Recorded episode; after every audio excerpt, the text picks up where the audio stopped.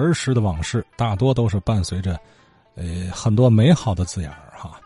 即便当时是皱着眉头、捏着鼻子的事儿，几十年以后再说，那也算童趣。那段时光回味无穷啊！哎，真是再也找不回来了啊！咱说这找不回来，还不仅仅是时间流逝的问题，不仅仅是每个人都不能返老还童的问题了，还有一层意思，就是那种外部环境啊不存在了。也就是说，现如今的孩子是不可能有您小时候的那种娱乐活动了。现在孩子，您看啊，跟手机啊，跟游戏机、跟电脑玩吊哈。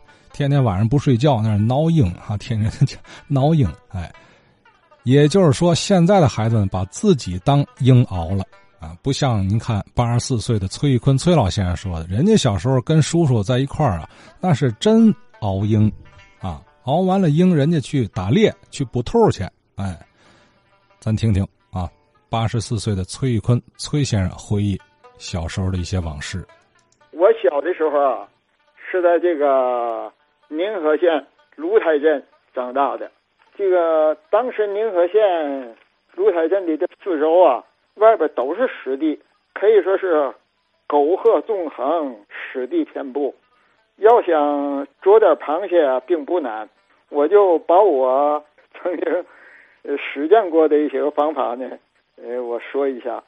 一个是钓螃蟹，就弄一根线儿，拴个杆儿，底下拴点那个小骨头啊。小小肉块啊，就搁搁在这个河沟里头，一会儿呢，摊开呢，它就给夹上了。弄起来啊，你得有一个网子，这网子什么样的网子呢？就像逮那个老鹤的那个网子，在它没出水的时候，在底下就就搂住它。要是一出水，你再搂啊，它就跑了，它就松松了。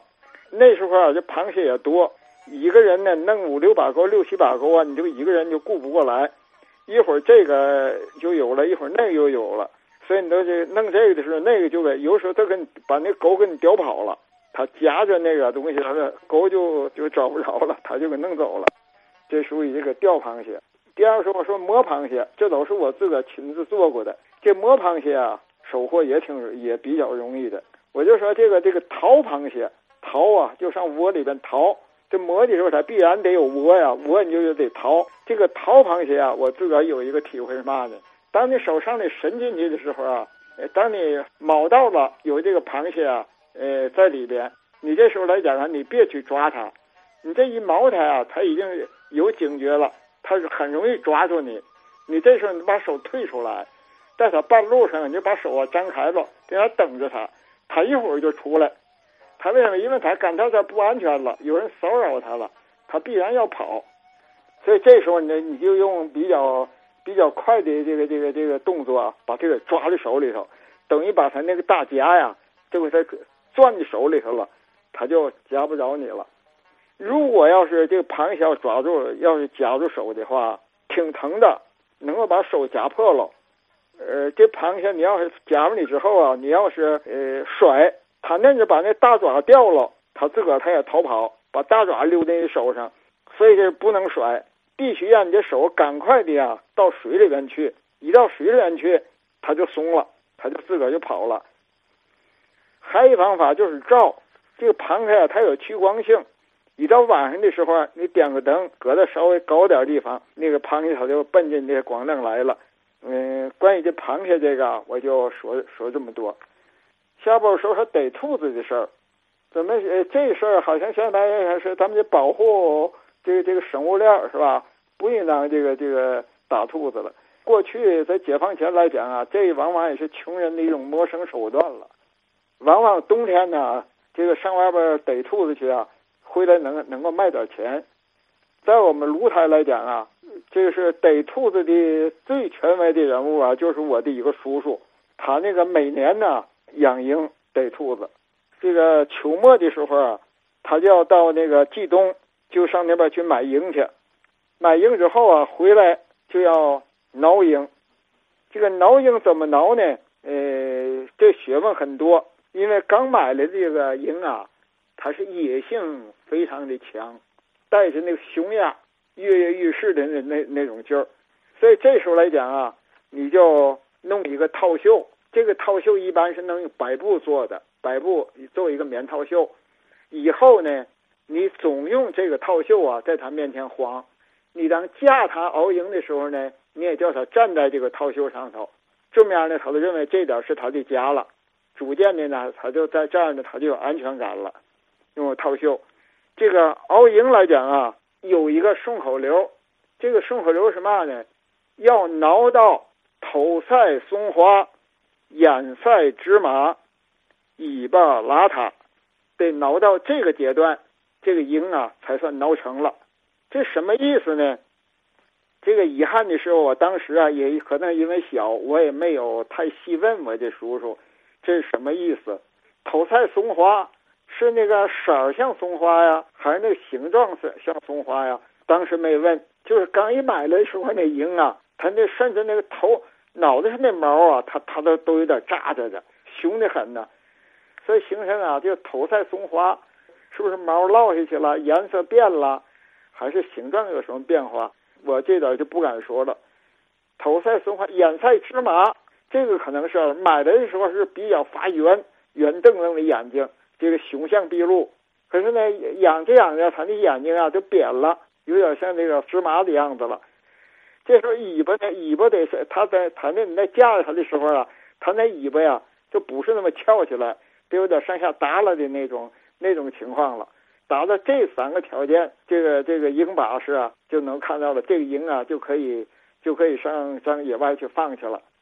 上野外放啊，往往是都是几个人呐，十几个人呐出去，都是自愿的，愿意跟着，因为它这个东西来讲也是一种乐趣嘛。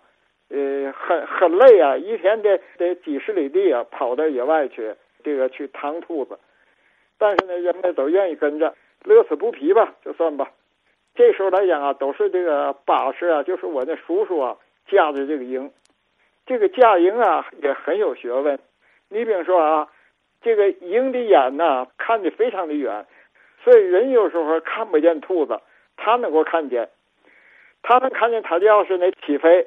就要去抓这兔子去，这时候这鹰把式啊，它通过这个鹰爪踩在你胳膊上的这个力量，他就知道这个是他自己啊，要要玩一下子，随便那么要想呃蹦一下子向下跳，还是看见兔子了要向下飞，这鹰把式他自个儿就能够就能够感觉出来，所以当这个感觉是一个发现兔子那种踩法，他就这时候把那绳子就松开了。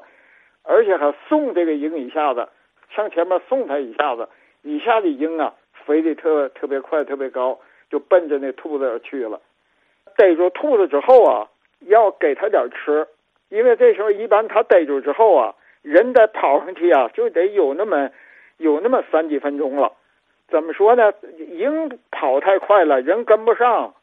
所以当他抓住之后啊，那鹰啊在那儿都已经吃上了。哎，他把那兔子啊给给。从脖子那儿给刀开了，他自个儿吃上了。这时候那个老师傅啊，到那就得把这个起下来。什么叫起下来？把那鹰啊，给那兔子给它分开，给它起下来。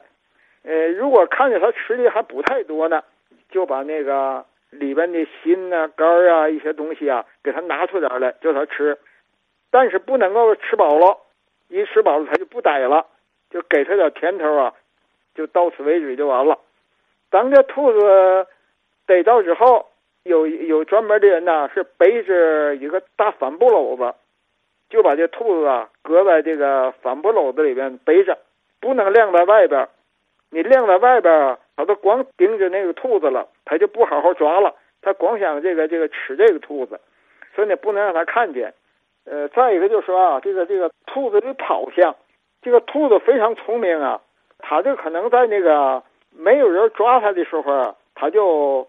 注意到这问题了，就是有人逮我的时候啊，我怎么跑，他都是顶着风跑，他在地面跑啊，风的阻力小，所以呢，鹰要比如说要抓它，鹰在上面飞呀，鹰的这个这个这个这个这阻力就大了，造成这飞行的困难，所以它的跑向啊，都是都是那么跑。